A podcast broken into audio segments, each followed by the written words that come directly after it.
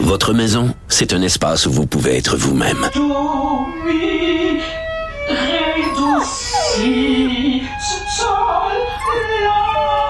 Elle mérite d'être bien protégée et vous méritez d'être bien accompagnée. Trouvez la protection la mieux adaptée à votre maison avec Desjardins Assurance et obtenez une soumission en quelques clics sur desjardins.com.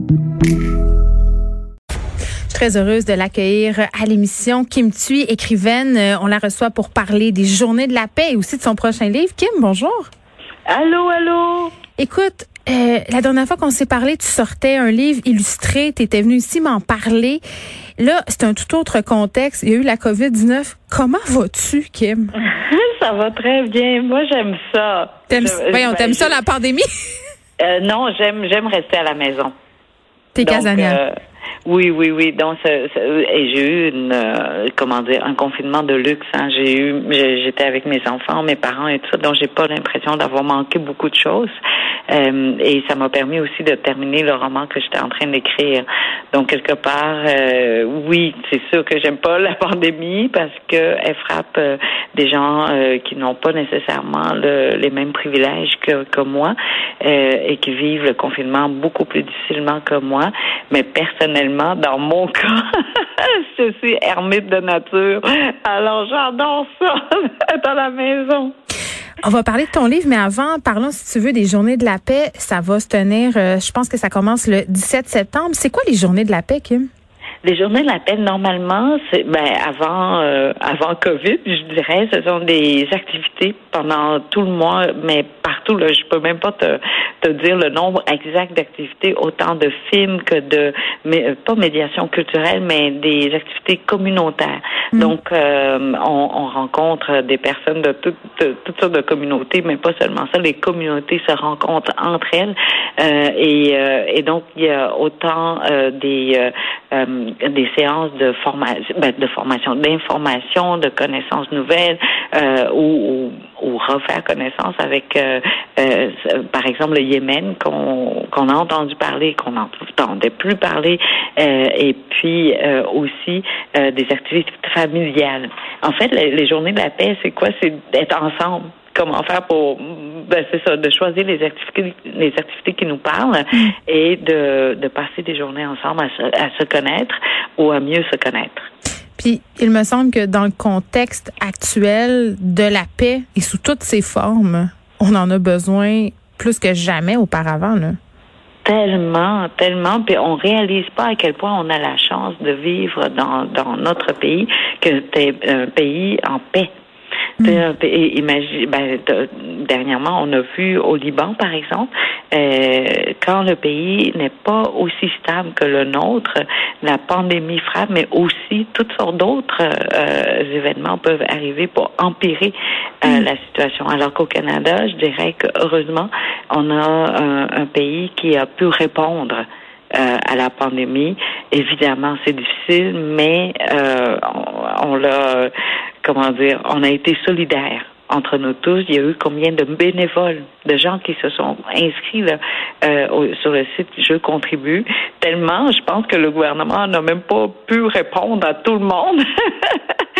c'est ça la, la beauté de, de, notre pays en même temps. Puis je crois qu'il ne nous a pas manqué grand chose à l'épicerie là.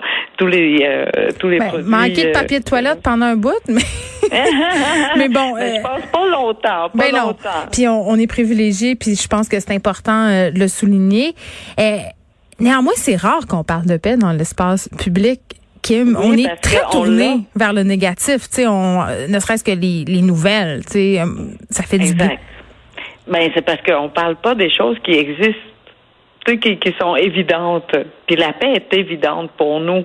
Alors pourquoi en parler? Tu sais, c'est un peu comme ben, ma mm. maison. Tu sais, le soir tu reviens à ta maison, mais tu parles pas de ta maison toute la journée parce que tu sais tu l'as.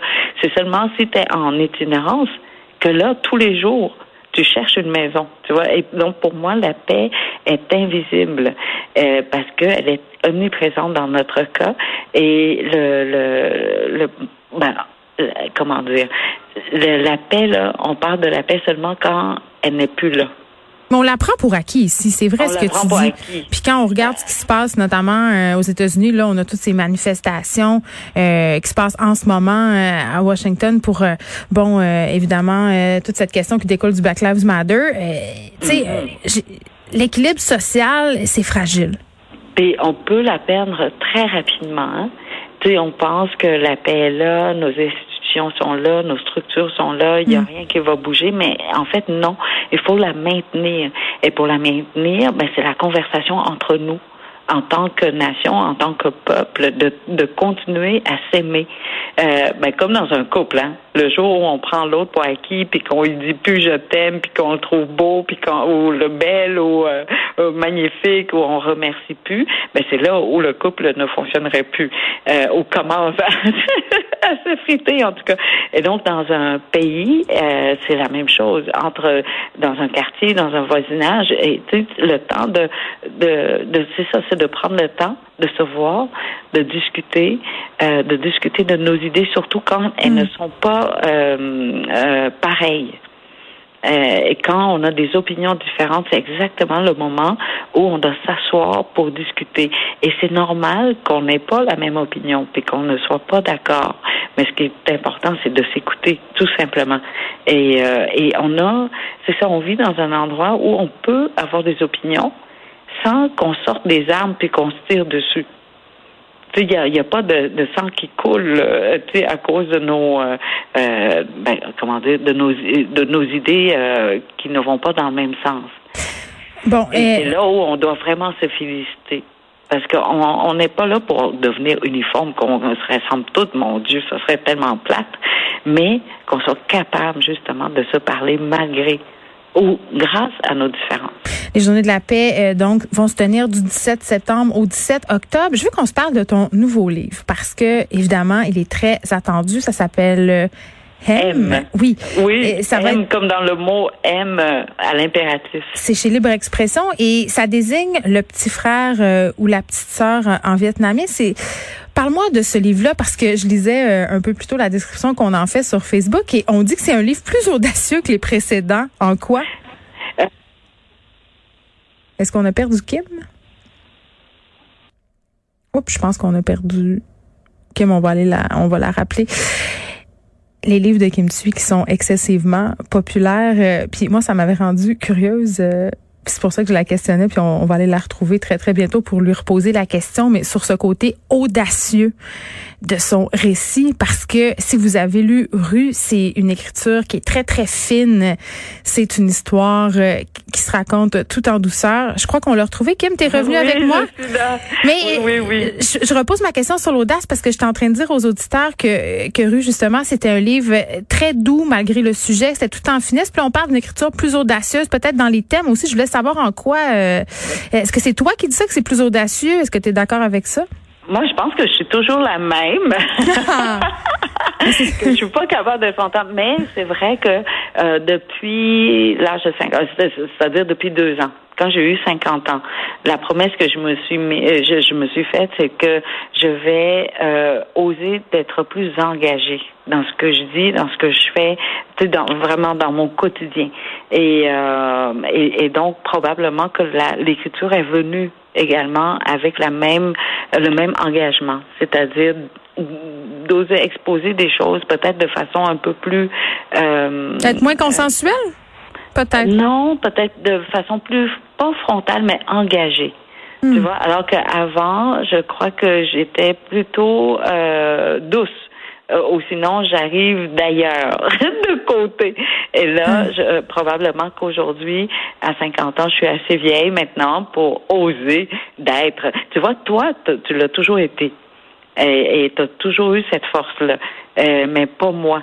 Donc, euh, finalement, c'est ça. Je vous regarde aller, là, puis je dis, tiens, je devrais apprendre deux autres. de s'assumer, tu veux dire, d'oser être qui on est, même si parfois peut-être ça peut déplaire un peu? Euh, non, d'assumer, de dire, moi, ça m'a jamais dérangé de déplaire, je te dirais, mais c'est de, de dire les choses peut-être plus, de façon plus frontale, tout simplement.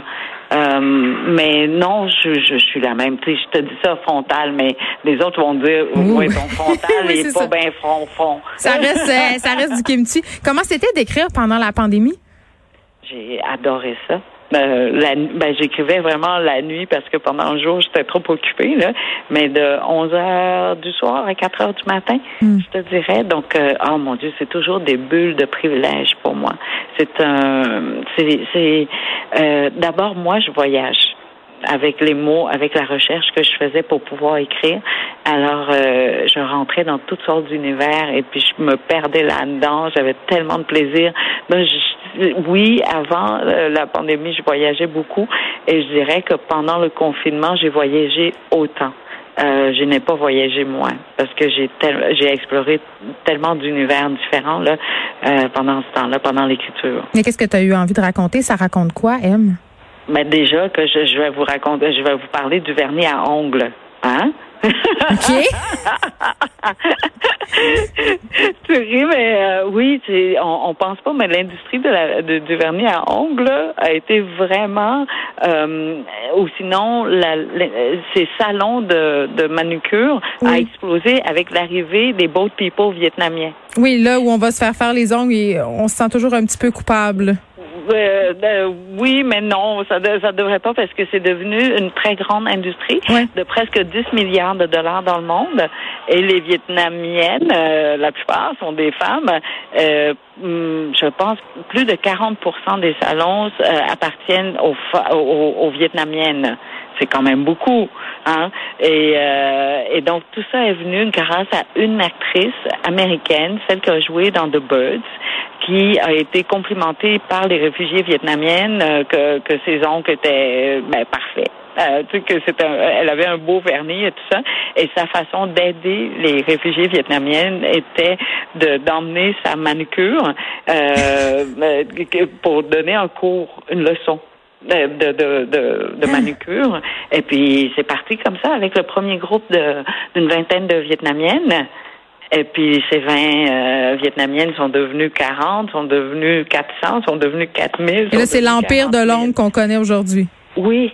C'est étonnant, hein, comment le geste euh, de gentillesse d'une seule personne a, a, a, a créé euh, un avenir, ou sinon une vie, mm à autant de monde en très peu de temps. Tu sais, les boat people vietnamiens, là, je te parle de 40, 45 ans, là, pas plus que ça. Hmm. Et, et, donc ça, c'est parti d'une seule personne. Donc on, on, oublie parfois, on croit que quand on veut aider, il faut faire des grands gestes, il faut signer des gros chèques, mais non. Des fois, c'est juste redonner à quelqu'un la dignité, sa capacité de faire et, et de guider un tout petit peu au tout début, et boum, on, crée, euh, on, ouais, on, aide beaucoup plus qu'on le croit. Et on a très, très hâte de te, de te lire, Kim Tu. Ça sort au mois de novembre et je doute pas que ton livre sera source d'apaisement pour bien des gens. Merci, Kim Tu, nous avons ben, parlé. Merci beaucoup. Alors, journée de la paix. N'oubliez pas de, parler, de, de, se parler. 17 septembre. Merci. Je veux juste dire, euh, ça vient de tomber, le premier ministre François Legault qui annonce qu'à compter du 14 septembre, toutes les activités sportives et artistiques seront remises en place dans les écoles si les cas restent stables. Donc, euh, je pense que la pétition peut-être a eu son effet. Ah, on s'est énervé le poil des jambes, mais ça a donné des résultats. Mais je le répète, là, c'est si le nombre de cas reste stable, le 14 septembre, les activités sportives et artistiques remises en place dans nos écoles.